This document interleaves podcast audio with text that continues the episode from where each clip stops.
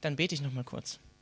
Herr Jesus, ich danke dir ähm, für den Abend und Herr, ich möchte dich darum bitten, dass du äh, meine Müdigkeit nimmst, aber nicht nur meine Müdigkeit. Ich bete auch darum, dass du jedem einfach die Müdigkeit nimmst, der heute hier ist und einfach erschöpft ist, vielleicht von dem Tag, von der Woche, ähm, die vergangen ist schon.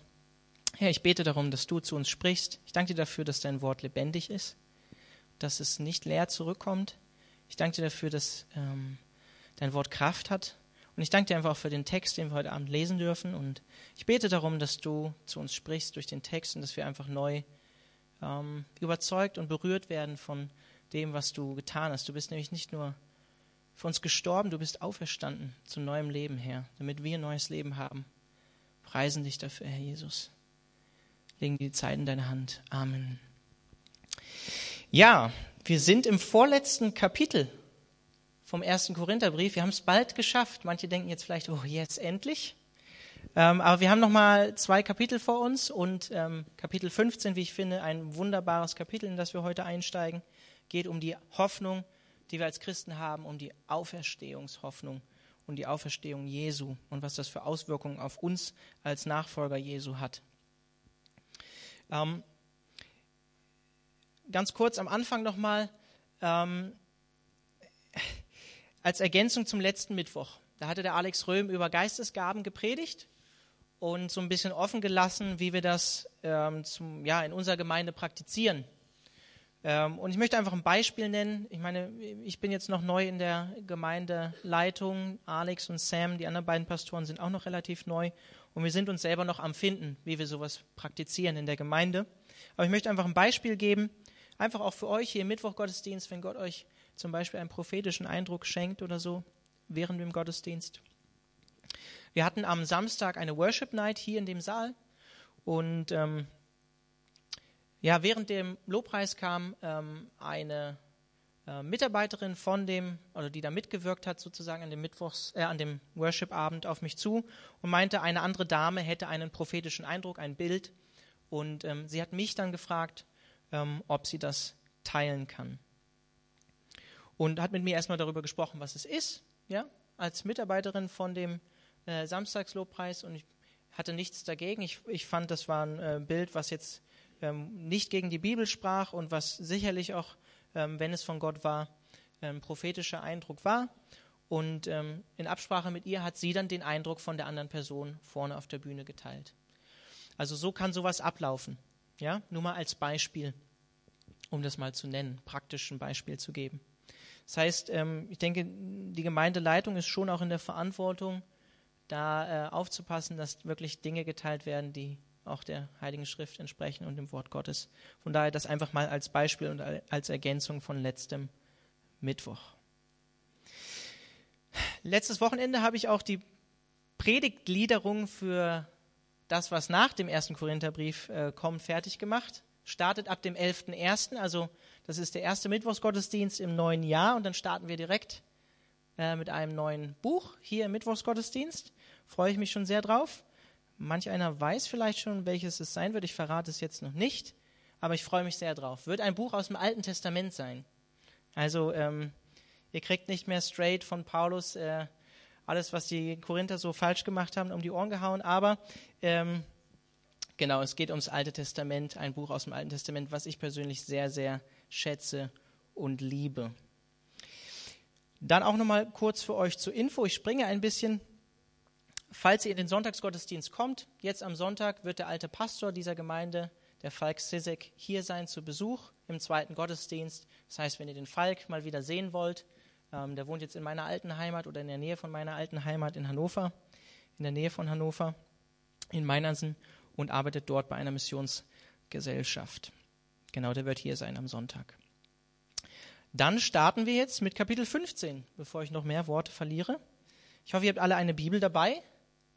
Äh, neue Genfer Übersetzung. Ich schätze diese Übersetzung sehr. Und ich lese einfach mal den Text vor, Verse 1 bis 11.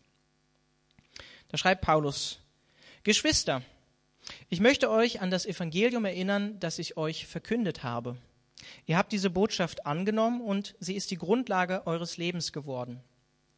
Und durch sie werdet ihr gerettet. Vorausgesetzt, Ihr lasst euch in keinem Punkt von dem abbringen, was ich euch verkündet habe.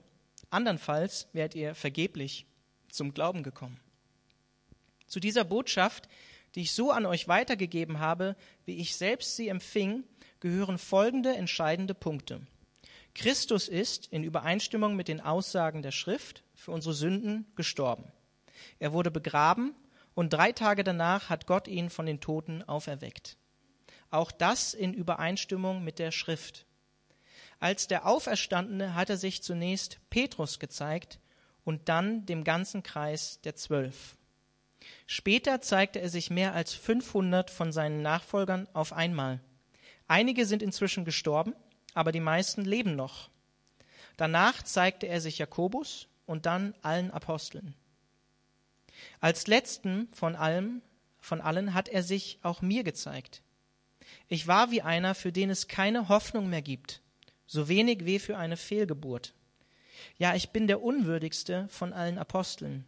Eigentlich verdiene ich es überhaupt nicht, ein Apostel zu sein, denn ich habe die Gemeinde Gottes verfolgt. Dass ich trotzdem ein Apostel geworden bin, verdanke ich ausschließlich der Gnade Gottes.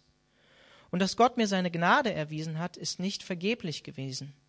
Keiner von allen anderen Aposteln hat so viel gearbeitet wie ich. Aber wie ich schon sagte, nicht mir verdanke ich das Erreichte, sondern der Gnade Gottes, die mit mir war. Im Übrigen ist die Botschaft, die wir verkünden, ob nun ich oder die anderen Apostel, immer dieselbe. Und diese Botschaft ist es auch, die ihr im Glauben angenommen habt. Wer so mit dabei war im ersten Korintherbrief, ähm, weiß, dass die Korinther nicht ganz koscher waren manchmal, wie sie sich verhalten haben. Und ich finde es ermutigend, dass Paulus hier sagt, Geschwister. Ich finde es ermutigend, dass er sie Geschwister nennt.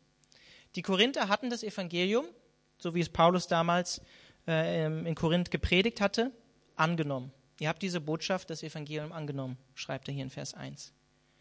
Aber wir haben gesehen, in den Kapiteln davor, dass sie in manchen Punkten zumindest von den Auswirkungen, die das Evangelium auf das Leben eines Christen haben sollte, ein bisschen abgedriftet sind, wenn ihr euch recht erinnert. Als wenn das Evangelium keine Auswirkung auf das Leben von den Korinthern gehabt hätte. Und es ist für mich ermutigend, nach allem, was wir bisher über die Korinther gelernt haben, dass Paulus sie hier als Geschwister bezeichnet. Und dennoch gab es in Korinth einige, die Gott scheinbar nicht kannten. Ich greife einfach mal den Vers 34 von Kapitel 15 vorweg. Da schreibt Paulus, Kommt doch einmal richtig zur Besinnung, liebe Korinther, und hört auf zu sündigen. Denn einige von euch kennen Gott letztlich überhaupt nicht. Das muss ich zu eurer Schande sagen. Krasse Worte von Paulus um das im Kapitel nicht untergehen zu lassen, greife ich es mal vorweg, weil es wichtig für den Abschnitt, den wir heute haben. Und im weiteren Verlauf, hier von dem Abschnitt, den wir jetzt haben, wird Paulus uns zeigen, was der Inhalt vom Evangelium ist und warum seine verkündete Botschaft glaubwürdig ist. Und er sagt hier in Vers 1, dass diese Botschaft des Evangeliums die Grundlage eures Lebens geworden ist. Und dann sagt er weiter, durch sie werdet ihr gerettet ich finde, es ist eine gute Übersetzung von der NGÜ. Die Botschaft, das Evangelium hat die Kraft, uns als Menschen zu retten. Wovor? Um nur eine offene Frage zu stellen. Ewige Trennung, ja. Vom Tod, ja. Mehr? Traut sich noch jemand? Dem Gericht Gottes? Ja. Macht der Sünde? Ja, würde ich auch sagen.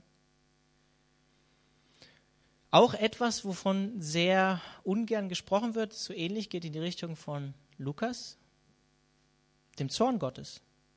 Denn in der Bibel heißt es auch, dass der Zorn Gottes auf Christus lag mögen wir nicht, das zu hören. Ich habe schon mit Leuten darüber geredet, die das von sich gewiesen haben. Gott, nein, Gott kann nicht zornig sein. Kein zorniger Gott. Der Zorn Gottes lag auf Jesus Christus, damit er nicht auf uns liegt. Das kann das Evangelium tun. Wenn was? Was sagt Paulus? Wenn sie die Grundlage unseres Lebens bleibt und nicht, wie es bei einigen Korinthern war, sie von dieser Grundlage abdriften und von der Wahrheit wegdriften. Und ich stelle die Frage gleich ganz offen, ist das Evangelium die Grundlage deines Lebens? Logische Frage von dem, was wir in den ersten beiden Versen lesen.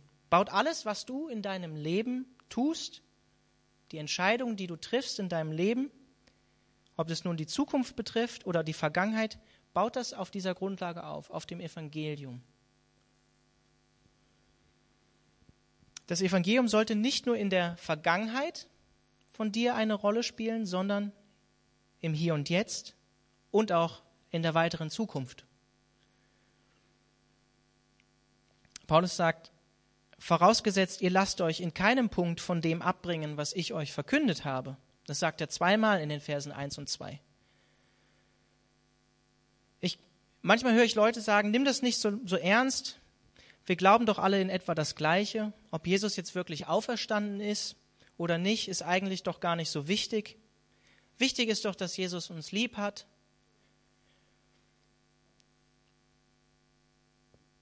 Jein, Jesus hat uns lieb, aber es ist wichtig, was wir glauben. Es gilt nicht nur die Botschaft des Evangeliums einmalig anzunehmen, es gilt darin, ein Leben lang darin zu verweilen und daran festzuhalten sonst bringt dir deine ganze Vergangenheit nichts, weil Paulus sagt hier in Vers 2 am Ende, andernfalls wärt ihr vergeblich zum Glauben gekommen. Krasse Aussage von Paulus. Und in Vers 12, das ist der Abschnitt, den der Sam nächstes Mal beginnen wird, lesen wir, dass einige Korinther behauptet haben, eine Auferstehung der Toten gibt es nicht. Die gibt es gar nicht, haben sie gesagt. Und vielleicht stand dahinter der Gedanke, Christus ist, als er gestorben und begraben wurde, lediglich geistlich auferstanden, aber nicht wirklich leiblich. Wie auch immer, an dem Evangelium festhalten, an dem, was Paulus verkündet hat, heißt für uns, dass es wichtig ist, was wir glauben.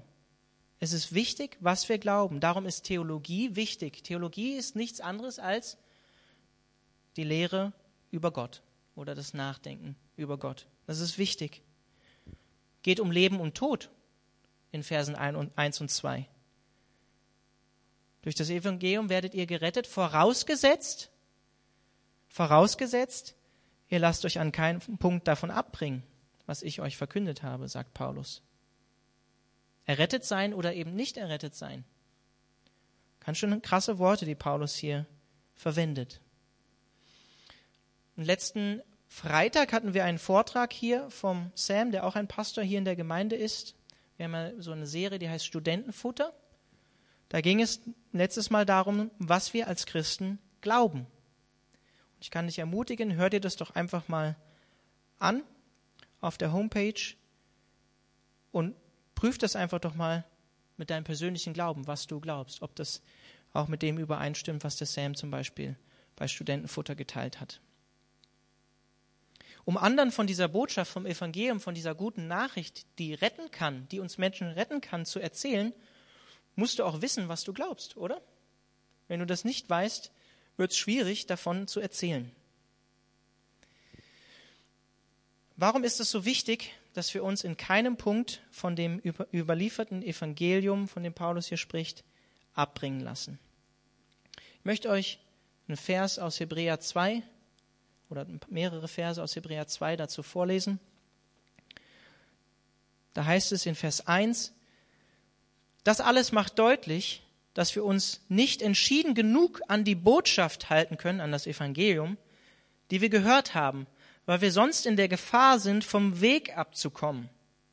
Denn schon das Gesetz, das Alte Testament beziehungsweise die fünf Bücher Mose, das ja durch Engel verkündet wurde, war unumstößlich und wer seine Anordnungen missachtete oder dagegen verstieß, erhielt die verdiente Strafe.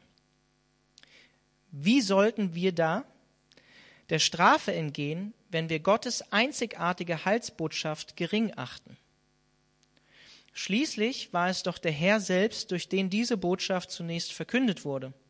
Und diejenigen, die sie an uns weitergaben, hatten ihn persönlich gehört. Ihr Zeugnis war zuverlässig und wurde von Gott bestätigt durch Wunder und außergewöhnliche Geschehnisse und viele andere Zeichen seiner Macht sowie dadurch, dass er uns nach seinem freien Ermessen Anteil am Heiligen Geist und seinen Gaben gegeben hat. Wir lesen etwas Ähnliches im Galaterbrief, will ich jetzt aber nicht darauf eingehen. Der Brandon, wenn du Englisch kannst, predigt gerade durch den Galaterbrief. In Galater 1 findet Paulus krasse Worte für ähm, ein Evangelium, was gar nicht das Evangelium ist, und wirft den Galatern im Prinzip vor, dass sie das Evangelium verlassen haben. Und er sagt dann auch in diesem Zusammenhang, wer ein anderes Evangelium verkündet als das, was ich euch verkündet habe, sei es ein anderer Apostel oder sei es auch ein Engel, was euch erscheint, der sei verflucht. Das heißt, die Botschaft des Evangeliums ist schon immer die gleiche gewesen und wird sich auch nicht mehr verändern. Und dann sagt Paulus hier am Ende in Vers 2, andernfalls werdet ihr vergeblich zum Glauben gekommen. Das hört sich für mich nicht gesund an, wenn Paulus hier sowas sagt. Vom Evangelium abwenden, trotz Erkenntnis der Wahrheit, die man mal hatte, ist scheinbar möglich. Wenn du mitschreibst oder äh, das mal zu Hause auch nachlesen willst, äh, in Hebräer 6, Verse 4 bis 8, Hebräer 10, Verse 26 bis 31, eben gerade vielleicht auch die Stelle, die ich vorgelesen hatte, Galater 1, Verse 6 bis 10. Aber, das ist ermutigend, wieder auf den richtigen Weg kommen. Wenn du dir das alles jetzt nicht mitschreiben konntest, kannst du nachher nochmal auf mich zukommen. Dann gebe ich dir die Verse gerne nochmal. Wieder auf den richtigen Weg kommen ist scheinbar auch möglich. Das lesen wir in Jakobus 5, Verse 19 bis 20. Wer einen Sünder wieder auf den richtigen Weg führt, der von der Wahrheit abgeirrt ist, der ähm, tut etwas Großes. Wir können jetzt zwar nicht die Frage von der Verlierbarkeit des Heils oder der Errettung klären, dafür haben wir zu wenig Zeit, aber so viel dazu. Die Bibel warnt uns immer wieder, standhaft in unserem Glauben an das Evangelium zu bleiben. Ja? Und auf der anderen Seite spricht die Bibel auch immer wieder davon, dass wir von Grundlegung der Welt an in Christus erwählt sind, dass Gott uns in seiner Hand hält und nicht zulassen wird, dass wir aus seiner Hand fallen, dass wir versiegelt wurden durch den Heiligen Geist. Wir lesen durchaus beides in dem Neuen Testament. Verse 3 bis 4. Zu dieser Botschaft, die ich so an euch weitergegeben habe, wie ich selbst sie empfing, gehören folgende entscheidende Punkte. Christus ist, in Übereinstimmung mit den Aussagen der Schrift, für unsere Sünden gestorben. Er wurde begraben und drei Tage danach hat Gott ihn von den Toten auferweckt. Auch das in Übereinstimmung mit der Schrift. Das, was Paulus hier sagt, ist im Prinzip das Evangelium ähm, in Kurzform. In einer, in Englisch würde man sagen, in a nutshell. Einige von Paulus Briefen sind höchstwahrscheinlich früher geschrieben worden als das allererste Evangelium, was wahrscheinlich das Markus-Evangelium war. Und dennoch zitiert Paulus vereinzelt in seinen Briefen Glaubensformeln der frühen Kirche oder der ersten Christen in seinen Briefen.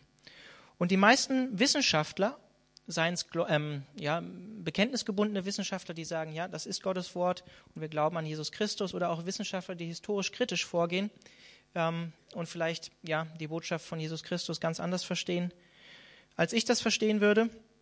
Selbst die sagen, Paulus zitiert, hier in, in den Versen 3 bis 8 höchstwahrscheinlich ein frühes kirchliches Bekenntnis. In der NGÜ seht ihr, wenn ihr eine NGÜ dabei habt und eine NGÜ lest, dass die Verse 3 bis 5 eingeschoben sind. Also wahrscheinlich ein frühes kirchliches Bekenntnis. Wie ich selbst sie empfing, sagt er in Vers 3. Wir lesen in Galater 1, Verse 11 bis 12, dass Jesus Christus persönlich Paulus das Evangelium offenbart hat.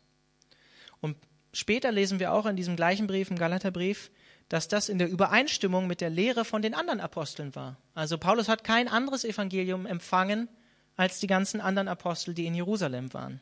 Er hat unabhängig davon das gleiche Evangelium von Jesus Christus persönlich empfangen.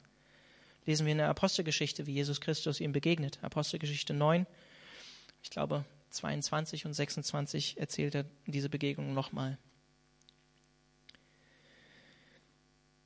Christus ist für unsere Sünden gestorben.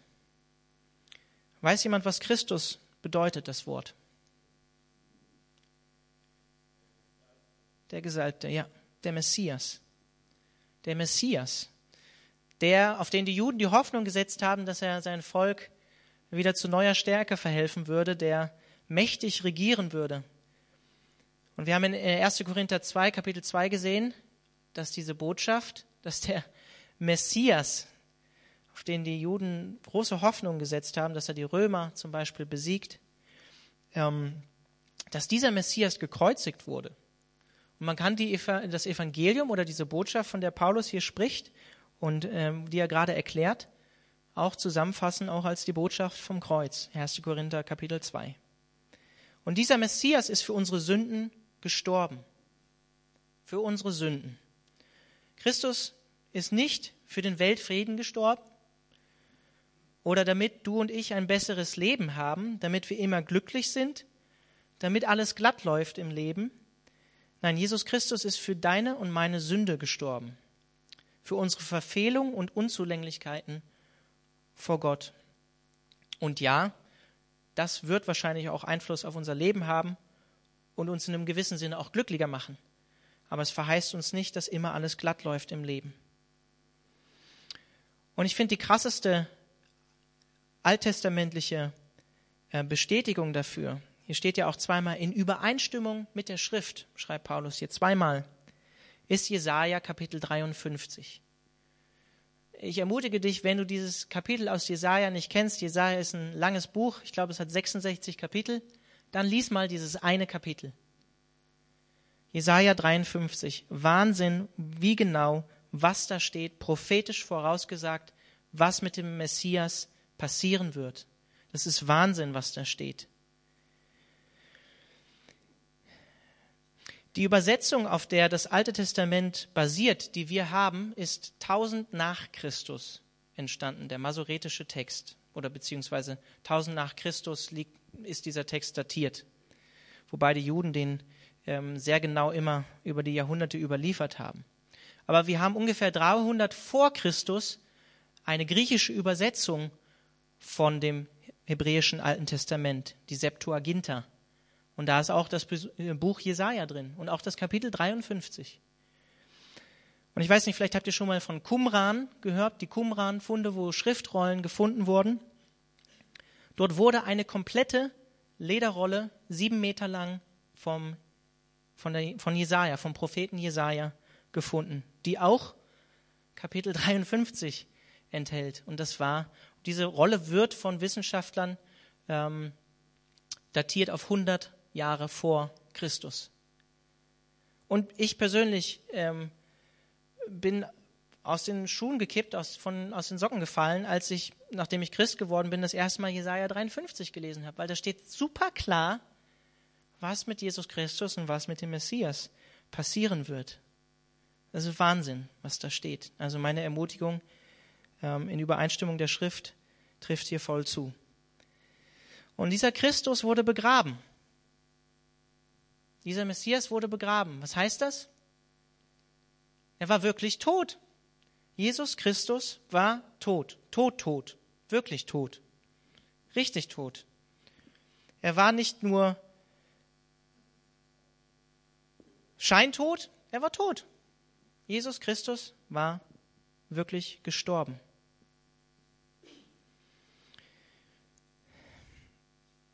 Das ist wichtig, dass wir das verstehen. Und dann sagt Paulus hier zweimal in Übereinstimmung der Schrift. Jesus selbst, ähm, als die Juden wieder mal von ihm Zeichen fordern und Wunder fordern, sagt er, ich werde euch jetzt keine Wunder mehr geben und keine Zeichen. Er sagt, ich werde euch dieses eine Zeichen geben. Und das ist das Zeichen von dem Propheten Jona, sagt er. Ist auch ein Prophet aus dem Alten Testament. Und Jesus legt dieses Bild vom Jona, der drei Tage in dem Bauch war von einem Wal und dann wieder ausgespuckt wurde an Land, auf sein Sterben und seine Auferstehung aus. Das ist das Zeichen, was Jesus Christus seinen Zweiflern gibt. Die Auferstehung bezeugt, dass Jesus der ist, der er behauptet hat zu sein, als er gelebt hat, nämlich der Sohn Gottes. Die Auferstehung ist der Stempel sozusagen von Jesu Christi Gottes Sohnschaft. Und dieses in der Übereinstimmung mit der Schrift, ist total wichtig. Ich habe in meiner Vorbereitung einfach mal die vier Evangelien, die wir haben, gelesen. Natürlich nur das Ende. Und es ist krass, wie in Lukas, im Johannesevangelium besonders, ähm, immer wieder steht, dass sich das Vorausgesagte der Schrift erfüllen musste. Steht immer wieder dabei. Als Bestätigung dafür, dass es wahr ist. Und Jesus selbst hat immer wieder in den Evangelien vorausgesagt, dass er am dritten Tag auferstehen wird, beziehungsweise nachdem er gestorben ist, auferstehen wird.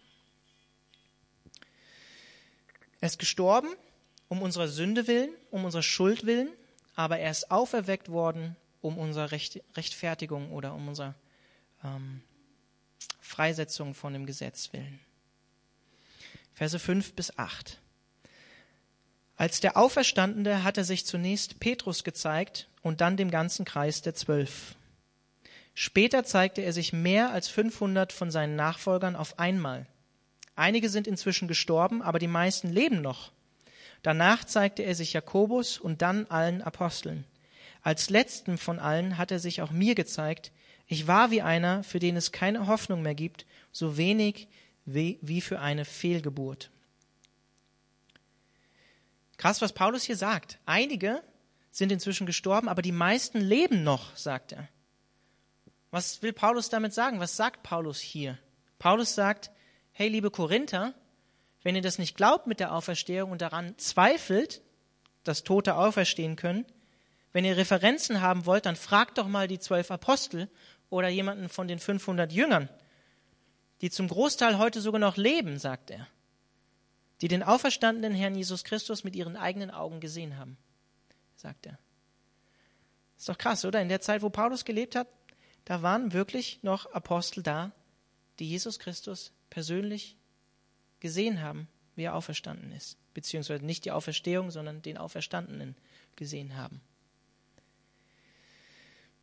Ähnliches gilt natürlich auch für Jesus Christus. Die meisten Wissenschaftler zweifeln nicht an, dass Jesus Christus gelebt hat. Ähm, wenn du den ersten Johannesbrief liest, die ersten Verse vom ersten Johannesbrief, das finde ich so ähm, plastisch beschrieben, wie Johannes da sagt, wir haben das Wort des Lebens gesehen, wir haben es angefasst, wir haben es berührt, wir haben es betastet. Er ist wirklich Fleisch und Blut geworden. Das ist real. Unser Glaube hat was mit der Realität zu tun. Wir glauben nicht nur irgendwelche Erzählungen, sondern das ist real gewesen, dass Jesus Christus als Fleisch und Blut hier war. Und er sagt, wenn ihr nicht glaubt, dass er auferstanden ist, dann fragt doch die, die ihn gesehen haben. Geht und sprecht mit denen darüber, sagt er hier. Geht hier um Augenzeugenberichten, sagt Paulus. Geht um reale Ereignisse, um die Realität. Wir folgen als Christen keinen Fabeln oder Geschichten. Wir folgen keinen Fabeln oder Geschichten als Christen. In 1. Korinther 9, Vers 1 sagt Paulus, dass er eine Begegnung mit, mit diesem auferstandenen Jesus Christus hatte. Er sagt, habe ich nicht den Herrn Jesus Christus gesehen? Bin ich nicht ein Apostel? sagt er. Und es ist interessant, die zwölf Apostel, die zwölf, die auch einfach die zwölf genannt werden, hier Kreis der zwölf in Vers 5 am Ende, die waren ja nur noch elf, nachdem der eine sich umgebracht hatte, der Jesus verraten hatte. Und dann wird ein neuer Apostel gewählt. Und ich möchte euch einfach vorlesen, was die Qualifikation für diesen Apostel war in der Apostelgeschichte 1. Da heißt es in Vers 21 bis 22. Dieser andere nun, also dieser andere Apostel, dieser andere nun muss einer der Männer sein, die zusammen mit uns Aposteln die ganze Zeit über dabei waren, als Jesus der Herr unter uns gelebt und gewirkt hat. Er muss Augenzeuge gewesen sein. Von der Zeit an, als Johannes der Täufer auftrat, also sogar noch sogar von der Zeit an, bis zu dem Tag, an dem Jesus aus unserer Mitte in den Himmel hinaufgenommen wurde. Einer von denen, die das alles miterlebt haben, soll zusammen mit uns Zeuge der Auferstehung Jesu sein. Das heißt, die Qualifikation für einen Apostel war, Augenzeuge zu sein, dabei zu sein, die Auferstehung Jesu, die Kreuzigung und sein Wirken miterlebt zu haben. Und das, äh, die Apostelgeschichte ist vom Lukas geschrieben. Weiter vorne in Kapitel 1 schreibt er in Vers 2, bevor das geschah, gab er den Aposteln, die er ausgewählt hatte, unter der Leitung des Heiligen Geistes Anweisungen für die Zeit nach seinem Weggang. Sie waren es auch, also die Apostel, denen er sich nach seinem Leiden und Sterben zeigte und denen er viele überzeugende Beweise dafür gab, dass er wieder lebendig geworden war. Während 40 Tagen erschien er ihnen immer wieder und sprach mit ihnen über das Reich Gottes und alles, was damit zusammenhängt. Wenn ich die Verse lese, denke ich manchmal, ich wäre gerne selber dabei gewesen, wie Jesus 40 äh, Tage äh, da ist und über die Zusammenhänge von Gottes Reich und alles, was dazugehört, spricht. Also, Jesus Christus Apostel von Jesus Christus musste ein Augenzeuge sein. Die Apostel haben Jesus nicht nur gesehen, gehört, angefasst, mit ihm gegessen und getrunken und gesprochen, während er noch auf der Erde war. Wir lesen genau das Gleiche, nachdem er auferstanden ist. Genau das Gleiche hat Jesus mit den Aposteln nach seiner Auferstehung gemacht. Sie haben ihn gesehen, berichten zumindest die Evangelien. Sie haben ihn gehört, wie er mit ihnen gesprochen hat. Sie haben ihn angefasst, Thomas. Er hat gezweifelt und Jesus sagt, hey, hier sind meine Wunden, fass rein. Ich bin wirklich auferstanden. Wir lesen auch, dass sie mit ihm gegessen haben und mit ihm getrunken haben. Das kann nur jemand, der einen Körper aus Fleisch und Blut hat. Und sie haben mit Jesus gesprochen. Jetzt denkst du vielleicht Auferstehung von den Toten. Paulus, ähnlich wie die Korinther, wirklich? Ernsthaft? Es gibt die verschiedensten Theorien, was wirklich mit Jesus geschehen sein soll. Das ist aber auch nichts Neues, das sehen wir sogar schon in einem Evangelium, im Matthäus-Evangelium nämlich. Da lesen wir, wie ähm, die führenden Pharisäer die Auferstehung leugnen und auch das Wunder der Auferstehung und sie sich daran erinnern, als Jesus schon gestorben ist und ins Grab gelegt wurde, dass er gesagt hat, er wird nach drei Tagen auferstehen. Und um das zu vermeiden, sagen sie ähm, Pilatus, er soll Wache vor das Grab stellen, weil sie Angst hatten, dass sie diesen Leichnam klauen werden, die Jünger. Sie hatten Angst davor, dass sie ihn klauen werden und dass dieser Betrug größer sein würde als der davor, nämlich dass er sich als Gottes Sohn ausgegeben hat. Und dann sehen wir in Kapitel 28 im Matthäus-Evangelium, dass die Juden oder die Pharisäer unter Bezahlung der Wachen ähm, ich sag mal, äh, dieses Gerücht verbreitet haben, dass die Jünger Jesu den Leichnam von Jesus gestohlen haben und geklaut haben. Also es lesen wir sogar schon in einem Evangelium, dass ähm, die Auferstehung sozusagen äh, geleugnet wird. Wir lesen sogar im selben Evangelium, im Matthäus-Evangelium, auch in Kapitel 28, dass obwohl alle, also obwohl die Jünger Jesus gesehen haben, dass es da einige gab, die zweifelten, dass er wirklich auferstanden ist. Sie haben ihn gesehen und haben daran gezweifelt. Von Thomas habe ich gerade gesprochen. Im muslimischen Glauben ist es so, ähm, steht in der Sure 4, ich habe es vorgestern gelesen, dass Jesus gar nicht gekreuzigt worden ist und ebenso auch nicht auferstanden ist. Stattdessen sei jemand anders, der wie Jesus aussah, ähm, gestorben.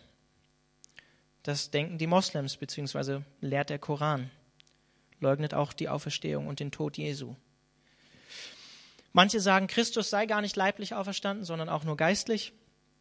Oder, die, oder viele historisch kritische Wissenschaftler sagen, ja, das war halt eine Massenhalluzination von den Jüngern. Die wollten halt einfach glauben, dass er auferstanden sei. Aber wenn wir das hier ernst nehmen, was Paulus sagt, wenn wir glauben, dass es Gottes Wort ist, und er sagt hier, er ist mehr als 500 von seinen Nachfolgern erschienen,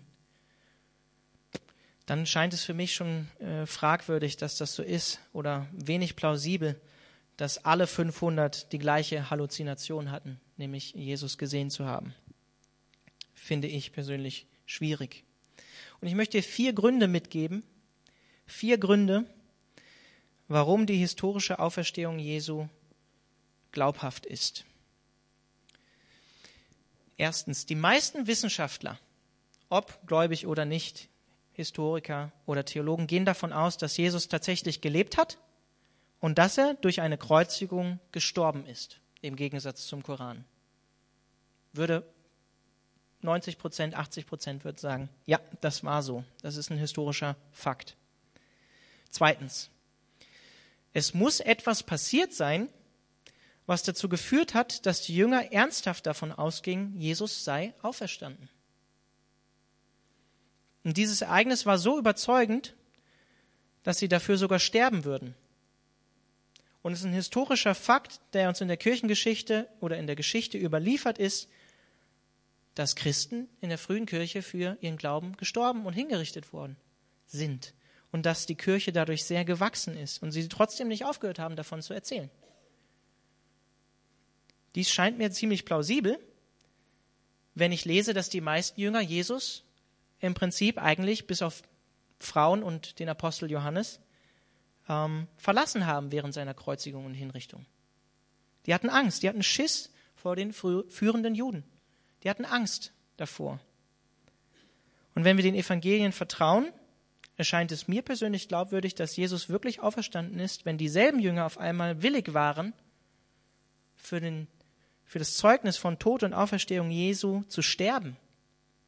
Macht ihr mal Gedanken darüber. Und das sehen wir in der Apostelgeschichte immer wieder.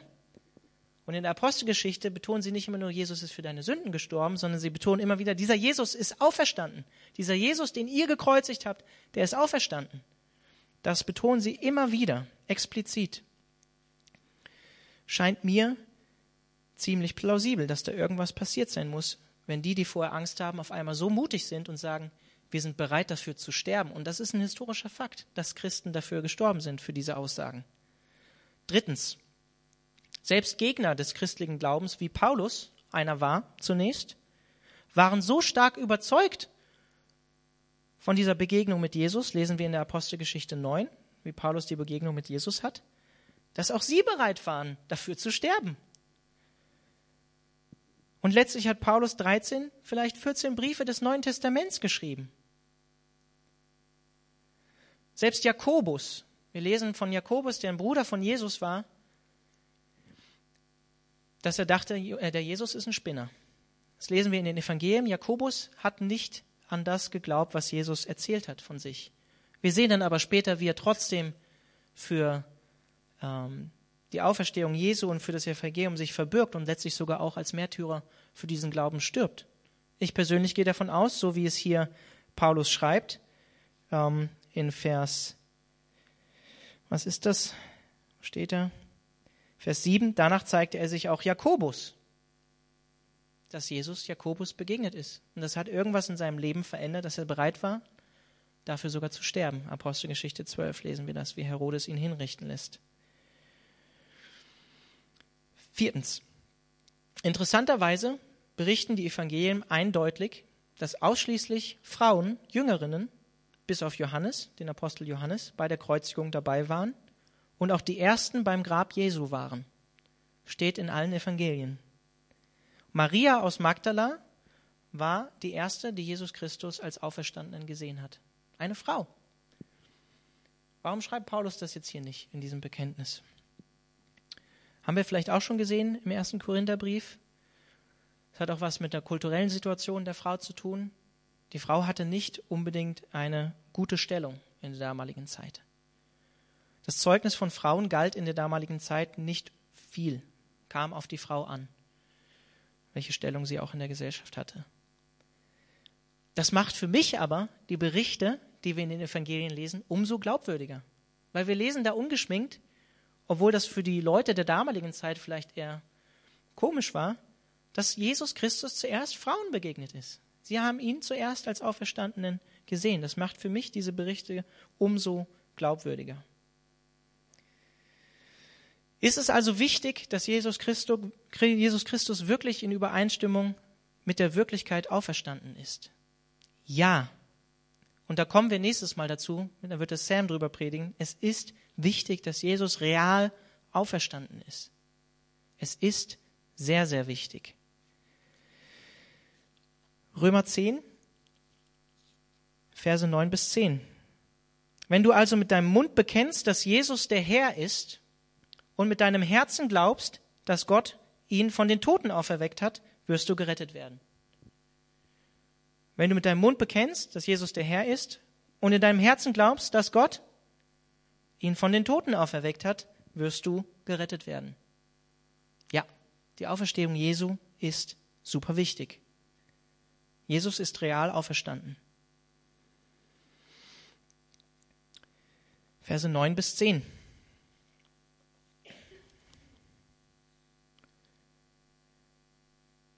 Ja, ich bin der unwürdigste von allen Aposteln.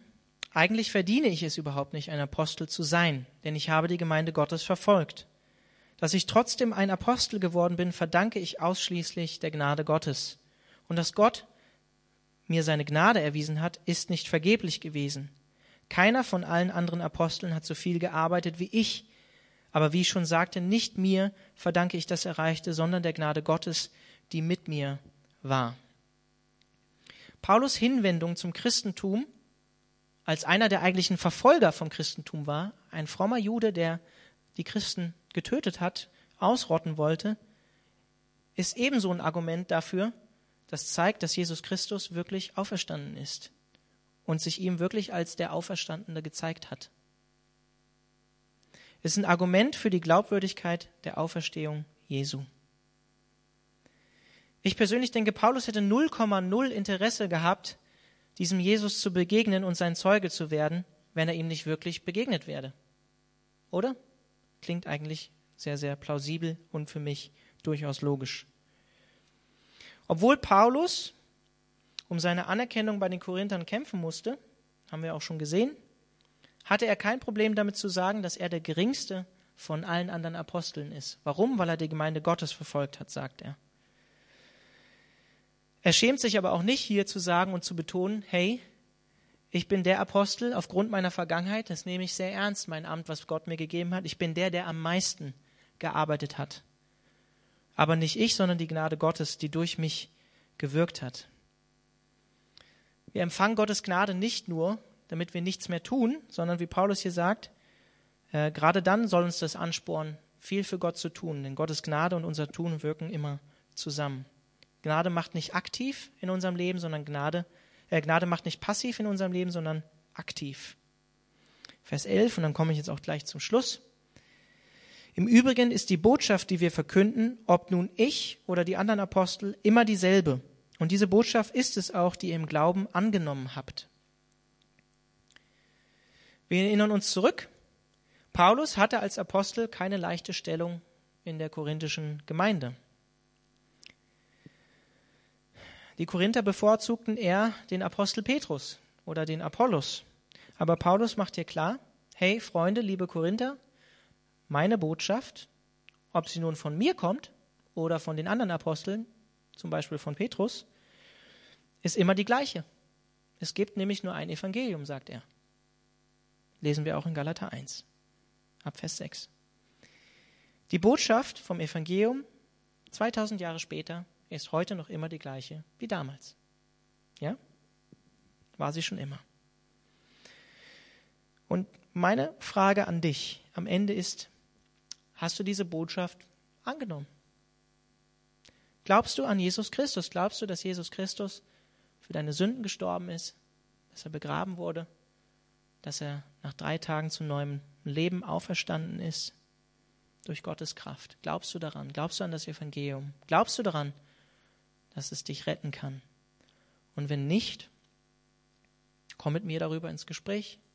Sprech mit mir darüber, wenn du Jesus Christus nicht als deinen Erretter angenommen hast. Denn wie Paulus in Verse 1 und 2 sagt, durch sie werden wir gerettet, durch das Evangelium, durch die Botschaft von Jesus Christus.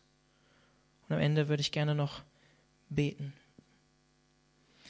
Herr Jesus, wir danken dir dafür, dass du für uns gestorben bist wir danken dir dafür, dass du wirklich tot warst, dass du drei Tage tot warst und dass du auferstanden bist durch die Kraft Gottes. und dass du dich den Jüngern gezeigt hast als auferstandener Menschensohn. Und wir danken dir dafür, dass du als jemand, der es weiß, wie es ist, Mensch zu sein, zu Rechten Gottes sitzt, mit deinen Wunden in den Füßen und den Händen. Und auch wenn ich das nicht verstehe, wie dein verherrlichter Leib aussieht, so ist das doch ein Leib aus Fleisch und Blut und du bist in den Himmel erhoben worden so. Und wir haben die gleiche Hoffnung, Jesus. Wir haben die gleiche Hoffnung, dass du eines Tages, weil dein Heiliger Geist in uns lebt und wir versiegelt sind durch ihn, auferstehen werden mit dir. Wir haben nicht nur eine billige Hoffnung in diesem Leben, sondern wir haben eine Hoffnung für das Leben nach dem Tod. Und wir preisen dich dafür, dass diese Botschaft vom Kreuz, dass das Evangelium wirklich die Macht und die Kraft hat, wenn wir in unserem Herzen glauben und mit unserem Mund bekennen, dass du der Herr bist, dass du von den Toten auferstanden bist, uns zu retten. Danke, Herr Jesus. Danke, dass diese Botschaft uns rettet. Und Herr, ich bete darum, da wo, ähm, da wo hier vielleicht Christen sind heute Abend, die, ja, die es mit der Botschaft vielleicht nicht ganz so ernst nehmen oder die vielleicht denken, hey, ähm, ob Jesus jetzt nun wirklich auferstanden ist oder nicht, oder ob er jetzt ein Wunderheiler war oder nicht, oder Gottes Sohn oder einfach nur ein guter Mensch, ist völlig egal. Herr, bitte lass es nicht zu. Ich bete darum, dass, dass du deine Wahrheit durch deinen Geist in diese Herzen schickst, in diese Herzen sendest. Und ich bete darum, wenn jemand hier ist, der diese Botschaft nicht angenommen hat, die errettet. Bete ich darum, Herr, dass du sein Herz öffnest und dass er ähm, diese Botschaft annimmt. Weil wir glauben, dass du lebendig bist, du existierst, du bist real.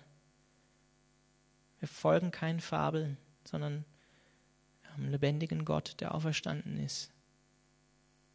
Preisen dich dafür, dass du auferstanden bist, Herr Jesus. Amen.